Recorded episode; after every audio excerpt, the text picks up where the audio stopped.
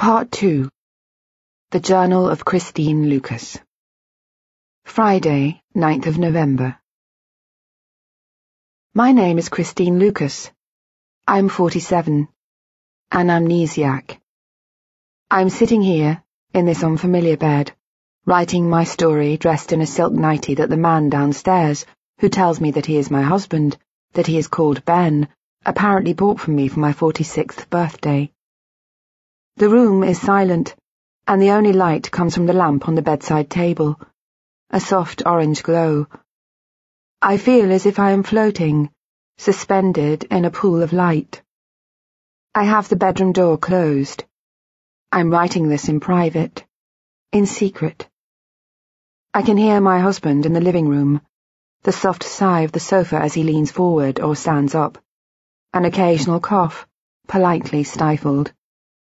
But I will hide this book if he comes upstairs. I will put it under the bed, or the pillow. I don't want him to see I'm writing in it. I don't want to have to tell him how I got it. I look at the clock on the bedside table. It is almost eleven. I must write quickly. I imagine that soon I will hear the TV silenced, a creak of a floorboard as Ben crosses the room, the flick of a light switch. Will he go into the kitchen and make a sandwich or pour himself a glass of water? Or will he come straight to bed? I don't know. I don't know his rituals. I don't know my own. Because I have no memory. According to Ben, according to the doctor I met this afternoon, tonight, as I sleep, my mind will erase everything I know today. Everything I did today. I will wake up tomorrow as I did this morning, thinking I'm still a child, thinking I still have a whole lifetime of choice ahead of me. And then I will find out, again, that I'm wrong. My choices have already been made. Half my life is behind me. The doctor was called Nash. He called me this morning, collected me in his car, drove me to an office. He asked me, and I told him that I had never met him before. He smiled, though not unkindly, and opened the lid of the computer that sat on his desk. He played me a film, a video clip. It was of me and him, sitting in different clothes but the same chairs, in the same office. In the film he handed me a pencil and asked me to draw shapes on a piece of paper, but by looking only in a mirror so that everything appeared backwards. I could see that I found it difficult, but watching it now, all I could see was my wrinkled fingers and the glint of the wedding ring on my left hand. When I had finished, he seemed pleased. You're getting faster, he said on the video. Then added that somewhere, deep, deep down, I must be remembering the effects of my weeks of practice, even if I did not remember the practice itself.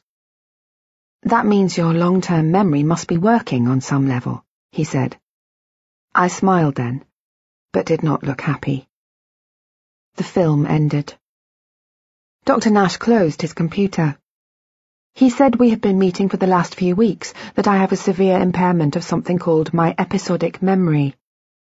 He explained that this means I can't remember events, or autobiographical details, and told me that this is usually due to some kind of neurological problem.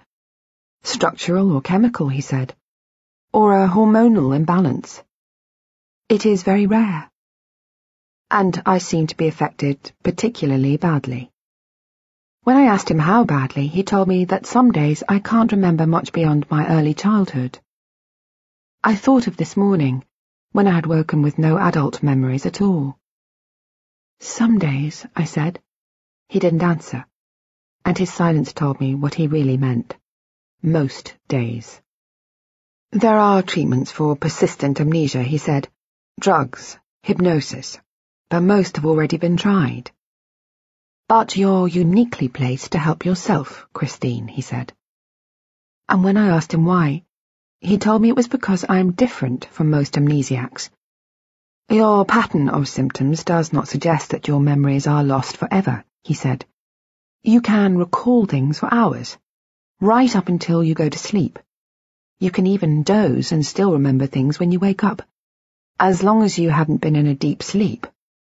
That's very unusual. Most amnesiacs lose their new memories every few seconds.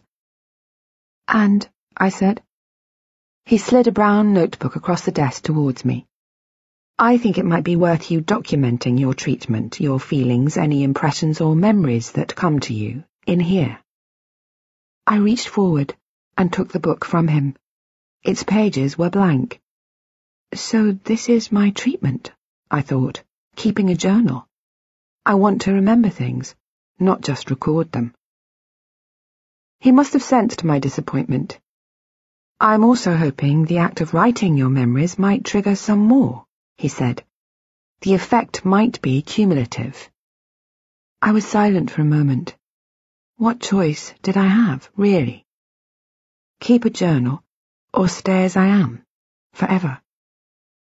Okay, I said. I'll do it. Good, he said. I've written my numbers in the front of the book. Ring me if you get confused. I took the book from him and said I would. There was a long pause and he said, We've been doing some good work recently around your early childhood. We've been looking at pictures, things like that. I said nothing, and he took a photograph out of the file in front of him. Today, I'd like you to take a look at this, he said. Do you recognize it? The photograph was of a house. At first it seemed totally unfamiliar to me, but then I saw the worn step that led to the front door and suddenly knew. It was the house in which I had grown up, the one that this morning I had thought I was waking up in. It had looked different, somehow, less real, but was unmistakable. I swallowed hard. It's where I lived as a child, I said. He nodded and told me that most of my early memories are unaffected. He asked me to describe the inside of the house. I told him what I remembered, that the front door opened directly into the living room, that there was a small dining room at the back of the house, that visitors were encouraged to use the alley that separated our house from the neighbours, and go straight into the kitchen at the back. More, he said. How about upstairs? Two bedrooms, I said. One at the front, one at the back. The bath and toilet were through the kitchen, at the very back of the house. They'd been in a separate building until it was joined to the rest of the house with two brick walls and a roof of corrugated plastic. More. I didn't know what he was looking for. I'm not sure, I said.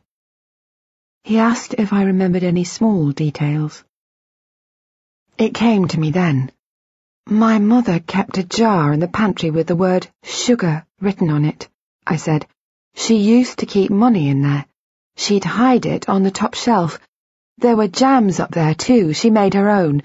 We used to pick the berries from a wood that we drove to. I don't remember where. The three of us would walk deep into the forest and pick blackberries, bags and bags, and then my mother would boil them to make jam. Good, he said, nodding. Excellent. He was writing in the file in front of him. What about these? He showed me a couple more pictures. One of a woman who, after a few moments, I recognized as my mother. One of me. I told him what I could. When I finished, he put them away. That's good. You've remembered a lot more of your childhood than usual. I think because of the photographs. He paused. Next time I'd like to show you a few more. I said yes. I wondered where he had got these photos, how much he knew of my life that I didn't know myself. Can I keep it? I said. That picture of my old home. He smiled. Of course. He passed it over and I slipped it between the pages of the notebook. He drove me back.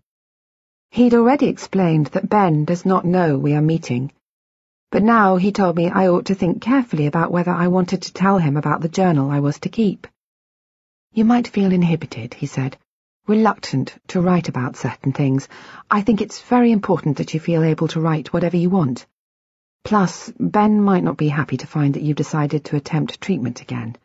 He paused. You might have to hide it. But how will I know to write in it? I said. He said nothing. An idea came to me. Will you remind me? He told me he would.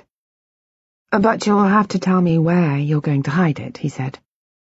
We were pulling up in front of a house. A moment after he stopped the car, I realized it was my own. The wardrobe, I said. I'll put it in the back of the wardrobe. I thought back to what I'd seen this morning as I dressed. There's a shoebox in there. I'll put it in that. Good idea, he said. But you'll have to write in it tonight, before you go to sleep. Otherwise, tomorrow it'll be just another blank notebook. You won't know what it is. I said I would, that I understood. I got out of the car. Take care, Christine, he said. Now I sit in bed, waiting for my husband. I look at the photo of the house in which I grew up. It looks so normal, so mundane, and so familiar. How did I get from there to here? I think, what happened? What is my history? I hear the clock in the living room chime. Midnight. Ben is coming up the stairs. I will hide this book in the shoebox I have found. I will put it in the wardrobe, right where I have told Dr. Nash it will be. Tomorrow, if he rings, I will write more.